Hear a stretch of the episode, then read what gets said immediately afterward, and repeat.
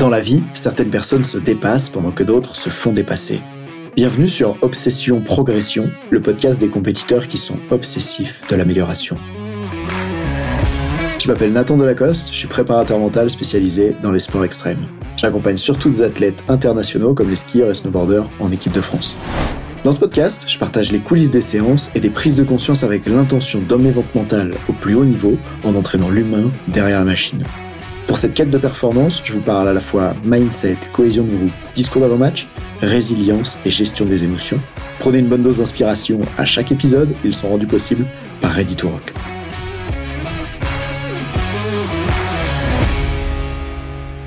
L'influence des réseaux sociaux sur la performance. Dans cet épisode, ce qu'on va voir ensemble, c'est de quelle manière est-ce que les réseaux sociaux, en vrai, ça pourrit la perf de nos athlètes. Et je vais te prendre l'exemple d'un skieur que j'ai accompagné en équipe de France d'un jeune d'environ 19 ans, et tu vas voir comment, bah en fait, si on les laisse faire, si on les laisse développer leurs pratiques de jeunes qu'ils ont et, qu'ils ont assez naturellement avec les réseaux sociaux, ça les pénalise. Et la première chose que je voudrais partager avec toi, c'est imagine, t'es un skieur de haut niveau. Ton métier, même si t'es un jeune, que t'as 19 ans, ton métier, c'est d'aller t'entraîner sur des glaciers. C'est d'aller dans des stations comme ça se fait et d'autres, dans lesquelles tu vas là-bas, et puis parfois, ben, tu peux pas aller skier sur le glacier, donc tu attends à l'hôtel toute la journée parce que les conditions sont trop mauvaises, il y a trop de vent, ils peuvent pas ouvrir le glacier. Alors tu es un jeune, et tu fais quoi? Tu restes à l'hôtel, et tu fais quoi ben, Tu t'ennuies? Ou en tout cas, comme tu crois que tu vas t'ennuyer, tu commences à sortir ton téléphone, et tu scrolles. Et ouvres TikTok, et tu scrolles. Et ouvres Insta, et tu scrolles. Et en fait, ce que je te dis là, c'est pas de la science-fiction, c'est vraiment ce qui se passe. Et quand je parlais avec cet athlète, appelons-le Jean, pour garder l'anonymat, je lui ai demandé Attends, attends, attends. Sors-moi ton téléphone et montre-moi c'est quoi les stades d'utilisation. D'ailleurs, si tu n'as pas l'habitude de faire ça, tu peux ouvrir ton téléphone maintenant, aller dans paramètres et dans bien-être numérique, c'est comme ça sur Android, je crois que ça s'appelle aussi comme ça sur Apple. Dans bien-être numérique, tu peux retrouver la quantité par jour d'utilisation des différentes applis de ton téléphone et la quantité par jour d'utilisation du téléphone, voire même le nombre de fois où tu l'as déverrouillé. Là où je veux en venir, c'est que ce jeune-là, eh ben, il était à 6 heures par jour. Des fois, il était qu'à 3 heures. Ça, c'était son, son, plus petit, tu vois. Il était à 6 heures de téléphone par jour et c'était pas Google Maps pour aller du point A au point B. Hein. C'était 6 euh, heures de scrollage. Je sais pas si on peut dire comme ça. Scrolling, peut-être. Et, c'est drôle parce que la semaine d'après, il revient en séance et il me dit, euh, il me dit Ah, mais euh, il y en a un autre dans mon groupe, lui, il est à 8 heures par jour. Je lui ai demandé comment il s'y prenait. Il m'a dit que chaque jour, quand il prenait le petit-déj, il scrollait sur le téléphone en même temps, qu'au repas, il scrollait sur le téléphone en même temps. Bref, tu peux imaginer ce type de pratique. Et franchement, si c'était pas des athlètes de haut niveau, ben j'en parlerai pas dans ce podcast. Mais le problème, c'est que la concentration, c'est l'outil numéro un de l'athlète de haut niveau. Je crois que si on devait sélectionner chez des jeunes des gens qui ont un potentiel des athlètes de haut niveau plus tard, une capacité qu'on devrait regarder chez eux, c'est leur capacité à être concentrés, à rester focus et déterminé, peu importe les difficultés qu'il y a à l'extérieur. Comme si c'était le joyau, la compétence clé qu'il fallait absolument préserver et développer chez eux. La compétence qui fait que quand l'arbitre siffle mal, au lieu de tourner en colère et d'oublier ce qu'il y a à faire, tu peux rester focus sur ce que tu as à faire. Et j'ai pas le temps d'en parler dans le podcast en profondeur de l'importance de la concentration, mais juste si je mets ces mots là-dessus, je suis sûr que tu comprends, tu es un entraîneur expérimenté, ça fait un moment que tu fais ce que tu fais et tu as déjà remarqué ça chez les athlètes si tu écoutes ce podcast. Alors, juste avant d'aller plus loin à propos de ce skieur de haut niveau en équipe de France, je vais te parler de mon vécu à moi et de comment ça m'a amené à devenir plus expert à propos des réseaux sociaux. Tu sais, dans les formations de préparation mentale, c'est pas forcément quelque chose qui est étudié, les réseaux sociaux, bien que je crois que c'est de plus en plus important et que ça a un gros impact sur la perf. Dis-toi que ces jeunes-là dont je parlais juste avant, qui passent 8 heures à déconcentrer leur cerveau, parce qu'en fait, TikTok, Instagram, c'est des outils de déconcentration. Hein. Ça veut dire qu'en gros, euh, toutes les quelques secondes, on te déconcentre sur autre chose. Comment j'en suis venu être plus expert de ces sujets-là eh ben, En fait, j'ai été confronté à ça difficilement moi-même. Je m'explique. Au printemps 2022, je me sentais mal. Au printemps 2022, j'ai remarqué que quelque chose n'allait pas dans ma vie. Je me sentais vide il fallait absolument que je sois en train de manger des trucs sucrés ou de vivre des expériences ou de regarder une série trop bien pour me sentir bien. Et dès que c'était pas le cas, je me sentais vide. Et tous ces moments où je me sentais vide, j'utilisais mon téléphone. C'était devenu comme, en fait, juste une addiction, tu vois, c'était devenu un trouble, limite compulsif, dans lequel je me retrouvais à utiliser mon téléphone. Exemple, je le checkais tout le temps. Je pouvais même plus regarder un film comme il faut. Heureusement, des fois, je vais au cinéma et là, je m'autorise pas à sortir le téléphone de la poche. Mais tu vois, à la maison, moi, je pouvais plus regarder un film naturellement. J'utilisais mon téléphone pendant le film, pendant la série. Parfois, j'avais même, je ressentais comme une forme de déception quand je prenais l'appareil, que je le déverrouillais et que je remarquais que j'avais pas de nouveaux messages, pas de nouvelles notifications. À ce moment-là, c'était déjà une époque de ma vie, au printemps 2022, où euh, j'avais un peu avancé sur ce sujet-là. J'avais déjà désactivé toutes les notifications des applications, à part euh, les messages. J'avais même désactivé les emails parce que je m'étais rendu compte que c'était terrible. Ça me ramenait toujours à, à des trucs qui sont pas urgents en fait, mais ça coupait mon attention. Bref, à ce moment-là, j'étais déjà quelqu'un. Si t'en es pas à ce stade-là, je t'invite à avancer. Ça va te faire beaucoup de bien dans la vie.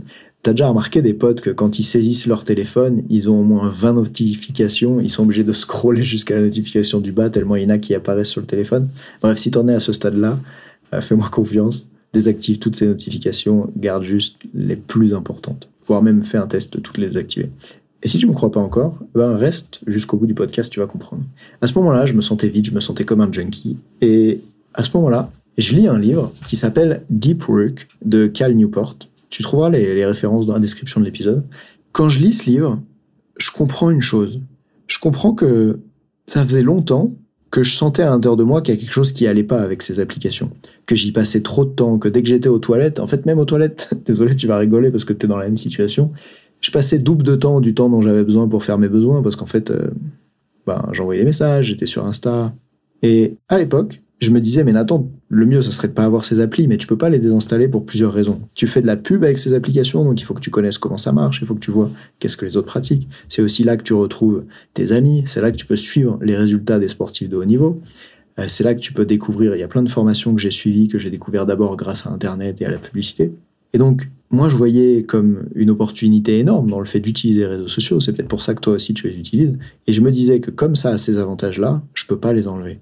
Et maintenant, c'est presque drôle quand je le dis, je trouve, parce que je me trouve un peu débile de l'époque, mais je me suis rendu compte que, merci Cal Newport pour ton bouquin Deep Work, qu'il y avait un coût d'opportunité. C'est-à-dire que quand je saisis l'opportunité de bénéficier de ces applications-là, ça m'empêche de saisir une autre opportunité, qui est celle de laisser mon cerveau tranquille par rapport à ces applications, qui est celle de faire autre chose avec mon cerveau, et par exemple, dans ce cas-là, de me sentir autrement, ce qui s'est passé, c'est que j'ai pris la décision de supprimer toutes les applications. J'ai supprimé Facebook, j'ai supprimé Insta, j'ai supprimé LinkedIn, TikTok, j'avais jamais utilisé encore à l'époque. Et j'ai seulement gardé les messages. Après seulement quelques jours, j'ai dans un stade où je trouvais ça bizarre, je sortais quand même tout le temps mon téléphone et je zappais à gauche et en fait je me retrouvais sur Google News. Et j'ai remarqué que mon addiction avait été remplacée par une autre. Cette fois-ci, je scrollais plus.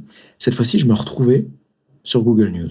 Alors j'ai aussi désactivé Google News, tu sais, le truc qui t'affiche tout le temps les, nouvelles news qui sortent. D'ailleurs, il y avait l'équipe, tu vois, c'était intéressant pour moi dessus. Mais j'ai fait l'effort, j'ai coupé tout ça, j'ai gardé que les messages. Et en quelques semaines, ma qualité de vie s'est drastiquement améliorée. Ça veut dire qu'au lieu de me sentir vide tout le temps et de toujours avoir besoin de quelque chose pour me remplir et d'avoir des troubles compulsifs où j'utilisais le téléphone alors que j'en avais pas besoin, d'un coup, bah en fait, j'allais mieux. Et si tu es dans cette situation, toi, avec les réseaux sociaux, je pense qu'au moment où tu écoutes ce podcast, c'est peut-être le moment pour toi de te dire ouais, il y, a quelque chose à faire avec ça. Si c'est pas encore le cas, écoute la suite. C'est un podcast Obsession Progression qui parle de performance. Alors je reviens à mon jeune skieur là, qui faisait 6 heures par jour. Et je l'ai éduqué.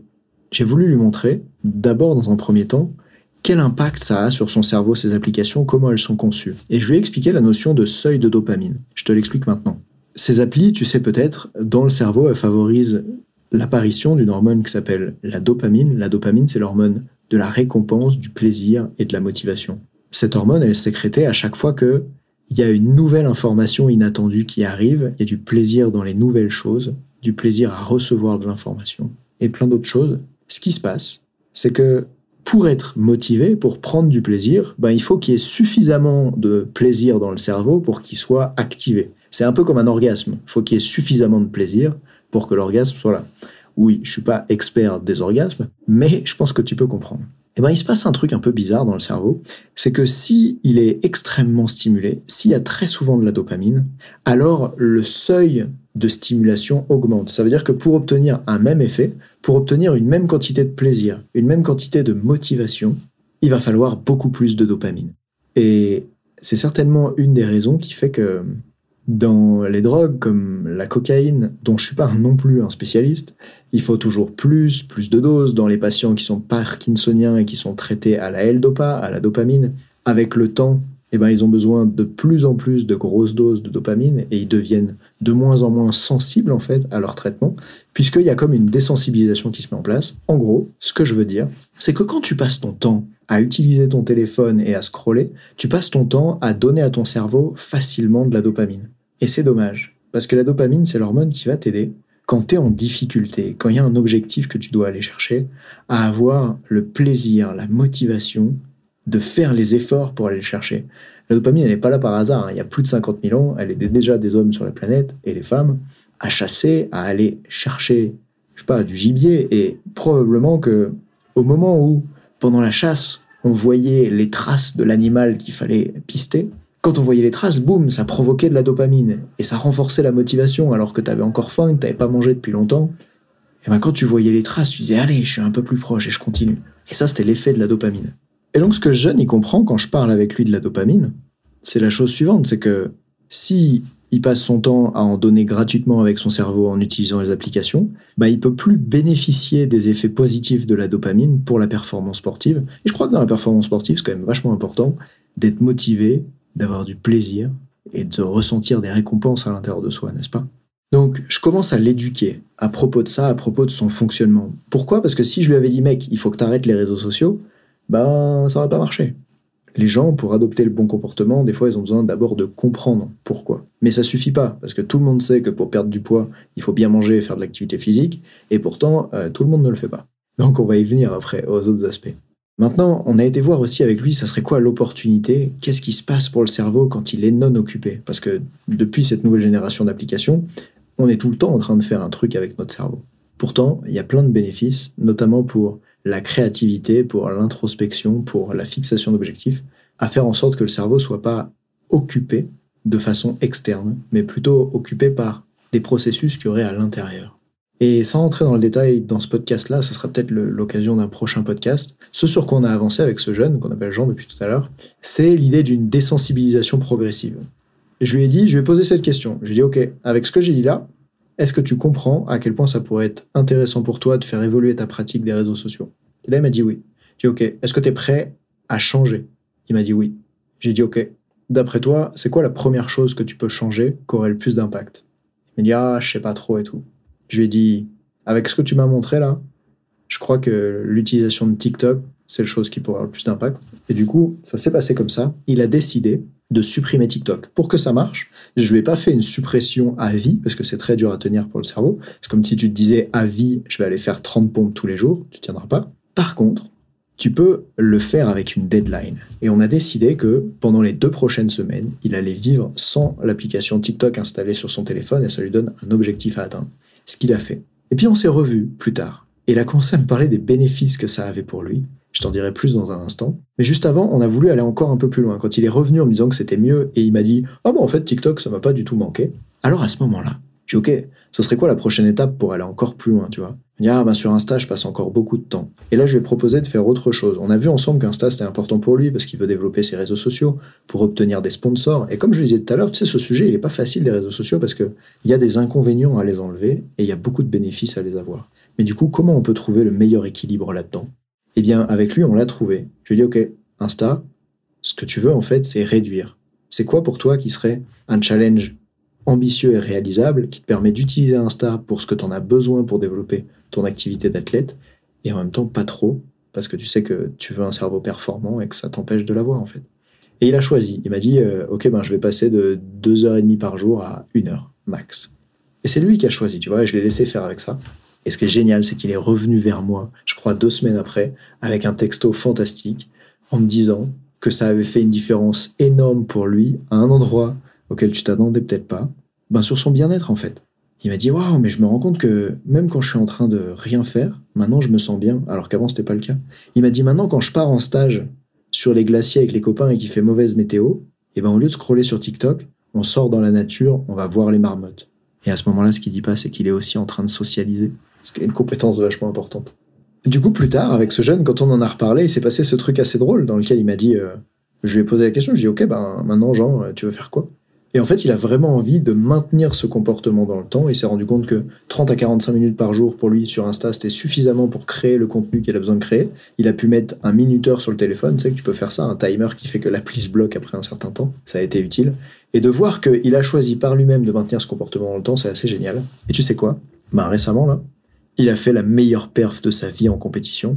Il a gagné une course à un niveau auquel il n'avait jamais gagné avant. Il a marqué plus de points. Enfin, en ski, c'est moins de points les points fils, le but d'en avoir. Le classement est un peu inversé. C'est pas celui qui a le plus de points qui gagne, c'est celui qui en a le moins, mais tu comprends l'idée. Il a vraiment fait la meilleure perf pour lui. Et je peux pas dire que c'est le fait que je l'ai accompagné à changer les réseaux sociaux qui l'a aidé à faire la meilleure perf de sa vie. Par contre, ce que je peux dire, c'est que d'avoir supprimé TikTok, ben, ça l'a juste pas empêché de faire la meilleure perf de sa vie. Donc je crois que quoi qu'il en soit, on avance dans la bonne direction. Si tu veux creuser ce sujet-là, j'ai pas du tout fini ce podcast. Hein. Si tu veux creuser ce sujet-là, regarde les vidéos Arte Dopamine. Je te mettrai le nom dans, la show note. Tu peux voir qu'ils ont créé des vidéos sur la façon dont ces applis sont conçues par des psychologues chevronnés pour réussir à capter l'attention des gens et à les garder dessus, parce que plus on utilise ces applis, plus leurs fondateurs et les actionnaires gagnent d'argent. Et du coup, ben, le mécanisme qu'ils font, c'est qu'ils font en sorte qu'on reste sur ces applis, c'est bien normal.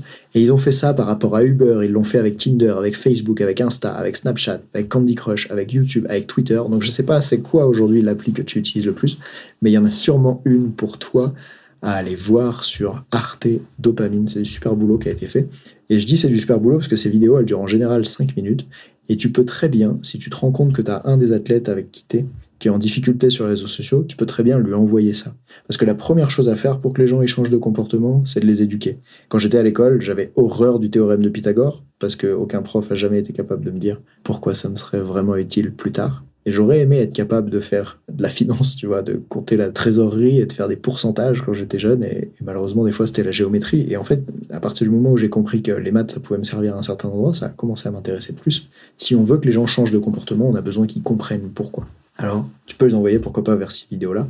Tu veux les éduquer. Et pour terminer ce podcast, qui termine pas tout de suite, je vais te donner quatre conseils si tu veux mettre ça en place avec tes athlètes, si tu veux faire en sorte qu'ils changent de pratique avec les réseaux sociaux et qu'ils aient quelque chose de beaucoup plus sain et qui se dirigent vers la performance, ce qui souvent veut dire réduire l'utilisation des réseaux sociaux. Le premier conseil que je te donne, c'est attention au mécanisme de réactance psychologique. C'est quoi la réactance psychologique? C'est un mécanisme qui fait que ce que tu interdis aux gens, ils ont encore plus envie de le faire. Ils se sont amusés, les scientifiques, avec des jeunes, à les réunir dans une salle et à dire Vous avez vu les bouquins là-bas? Eh ben, c'est des livres porno, il faut pas aller les lire.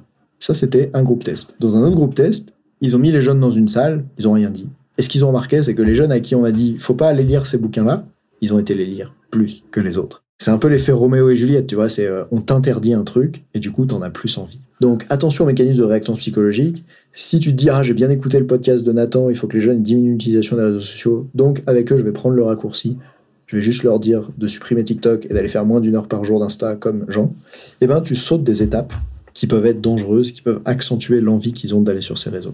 Le deuxième conseil que je veux te donner, c'est de les éduquer sur l'importance que ça a pour eux, notamment par rapport à leur projet de performance. Parce qu'on n'imagine pas les changements que des athlètes de haut niveau passionnés qui veulent aller au jeu, faire des médailles, etc., qui veulent développer leur projet, on n'imagine pas les changements qu'ils sont capables de faire pour atteindre leur objectif, si ça fait du sens dans leur projet. Et donc ton job, c'est de faire du lien entre la diminution de l'utilisation des réseaux sociaux et les gains de performance qu'ils vont gagner. D'ailleurs, souvent, ces gains-là, ils ont encore plus d'impact que ceux pour le bien-être, mais tu peux aussi parler de la manière dont ça influence le bien-être, sauf qu'ils vont souvent avoir besoin de le vivre pour s'en rendre compte, parce qu'on s'en rend pas trop compte quand on utilise ces applis. Donc une fois que mon deuxième conseil est passé, que tu as éduqué tes jeunes sur l'importance les bénéfices que ça aurait ces changements pour eux et comment ça marche dans le cerveau, donne-leur du choix. Tu peux voir qu'avec Jean, je lui ai dit, OK, d'après toi, c'est quoi la première chose à changer? Ensuite, ça serait quoi la quantité d'heures en moins que tu peux faire? Tu vois, ça serait quoi la quantité d'heures maximum dont tu as besoin? Je l'ai vraiment rendu acteur du projet. Il a 19 ans, c'est lui qui a pris les décisions et c'est son projet. Et c'est parce que c'est lui qui a fait les choix qu'il va les tenir. Et je vais aussi lui demander de faire des choix. C'est-à-dire que quand je vais lui dire la première fois, OK, pendant combien de temps tu vas faire ça? Il va me dire, ah ben je sais pas, je vais désinstaller TikTok, c'est tout. Non, non, non, non. Je lui pose des bonnes questions. Je lui demande, pendant combien de temps tu t'engages à désinstaller TikTok? Et je lui fais choisir une date. Je lui fais noter ça dans le calendrier parce que je veux le guider à se fixer les meilleurs objectifs possibles. Et du coup, ton rôle, c'est non seulement de donner du choix aux athlètes, mais aussi de les forcer à prendre des choix, parce qu'un choix tenu, il est beaucoup mieux respecté qu'un choix pas fait. Ça, c'était mon troisième conseil. Et le quatrième, écoute bien, c'est que si tout ça, ça marche pas, si la méthode dans la relation avec l'autre, si la méthode dans la construction à l'autre, elle marche pas, moi je te conseille d'être dur et intransigeant et de leur faire vivre des expériences. À ce moment-là, s'ils n'ont pas accepté de faire changer leur pratique des réseaux sociaux, je t'invite par exemple, si tu es en stage avec eux, et dans plein de sports ça se fait, comme en ski par exemple, si tu es en stage avec eux, je t'invite à leur interdire l'utilisation du téléphone. Je t'invite à récupérer par exemple tous les téléphones. Et c'est pas moi qui ai eu l'idée en fait, c'est Rudy, un entraîneur de ski alpin que j'ai accompagné du club des Ménuires. Je te cite ici Rudy parce que je trouve que tu as fait vraiment du super boulot cette fois-là, ça m'a ça m'a surpris ton idée. Il a dit tiens, je vais faire tester un truc aux jeunes, je vais leur demander les trois premiers jours du stage de me donner les téléphones et ils pourront pas les utiliser. Et on va voir ce qui se passe pour eux. Ça va pas être cool pour certains, mais c'est comme ça. Et puis ensuite, il les a réunis et il a dit voilà, ça fait trois jours, maintenant je vous rends vos téléphones. Et ce que je vais vous demander dans les trois prochains jours, c'est de noter c'était quoi les avantages de ne pas avoir les téléphones? Et en fait, il a vraiment voulu les éduquer par l'expérience. Il a été intransigeant en décidant de ne pas leur laisser les téléphones, mais il leur a fait vivre une expérience, et après il leur a fait vivre une autre expérience en leur rendant les téléphones. Et là, tenez-vous bien, les jeunes, qui à l'époque étaient des U13 et U16 de mémoire, on dit que ben, du coup, ils passaient beaucoup moins de temps les uns avec les autres. C'était cool de pouvoir parler plus avec leur famille, mais ils ont remarqué qu'ils prenaient moins de plaisir, ils allaient plus jouer, ils allaient plus jouer au tourniquet par exemple qu'il y avait à l'hôtel, ils allaient socialiser moins. Et donc, ils ont été capables de mettre de la conscience sur le coût d'opportunité, sur qu'est-ce qui manque quand j'ai la chance d'utiliser mon téléphone. J'espère que tu comprends l'importance, du coup, à ce moment-là, de t'autoriser à être intransigeant et à dire voilà comment ça va se passer, mais de leur faire vivre la double expérience et de les faire réfléchir là-dessus. Ce que j'aime, c'est cette phrase d'un formateur un jour que j'ai entendu qui dit On n'essaie pas de convaincre un enfant, on lui fait vivre des expériences. Et peut-être que c'est difficile, tu vois. Là, le jeune de 19 ans dont je t'ai parlé tout à l'heure, je l'ai convaincu en lui expliquant comment le cerveau ça marche et je sentais qu'il était friand de ça. Aujourd'hui, si je m'adressais à des jeunes de 12 ans, je le ferais probablement d'une façon différente, encore plus s'ils étaient encore plus jeunes. Et notamment, euh, tu vois, j'accompagne pas des sportifs de 5-6 ans, mais je pense que ton rôle, si t'es parent, et que tu accompagnes des jeunes de cet âge-là dans la vie, c'est d'être intransigeant. C'est genre, ils sont incapables de choisir. Et même, d'ailleurs, faut que tu saches que la partie préfrontale dans le cerveau, le lobe préfrontal, le lobe qui dit c'est bon, j'ai assez de dopamine, je peux passer à autre chose, il n'est pas suffisamment développé avant la fin de l'adolescence pour qu'en fait il soit capable de dire stop, ça me suffit. C'est comme si quelqu'un pouvait manger à l'infini parce qu'il n'y a jamais la réponse de satiété qui lui vient. Il n'y a jamais ce truc qui lui dit ah bah là c'est bon, t'es bien rempli, t'as plus faim. Avec la dopamine, les jeunes ils n'ont pas ça, donc c'est notre responsabilité en tant qu'éducateur, en tant que parent, de dire stop en fait, de mettre du contrôle parental, de fixer des limites, etc. Donc je t'invite, plus tu accompagnes des jeunes, plus tu peux être intransigeant, mais fais-leur vivre la double expérience, pas juste une seule, pour aussi chercher à les éduquer et qu'ils comprennent. Voilà donc mes quatre conseils. 1. Attention aux mécanismes de réactance psychologique. 2. Éduque-les sur l'importance et les bénéfices et comment ça marche leur cerveau. Qu'est-ce que ça va leur apporter ce changement?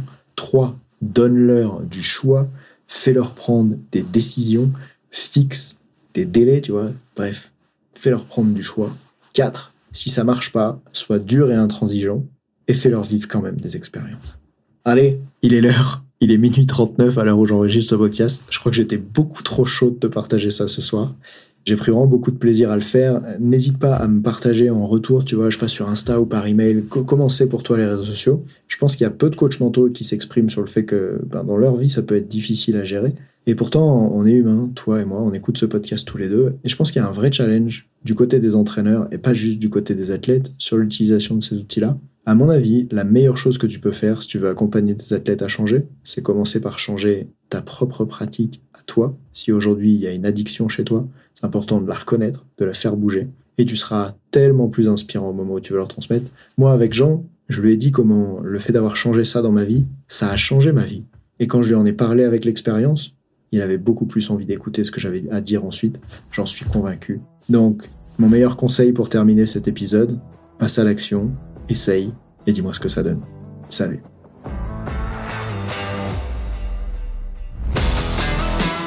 On dit souvent que le mental c'est 70% de la performance à haut niveau, pourtant rares sont ceux qui l'entraînent au moins de 10% du temps.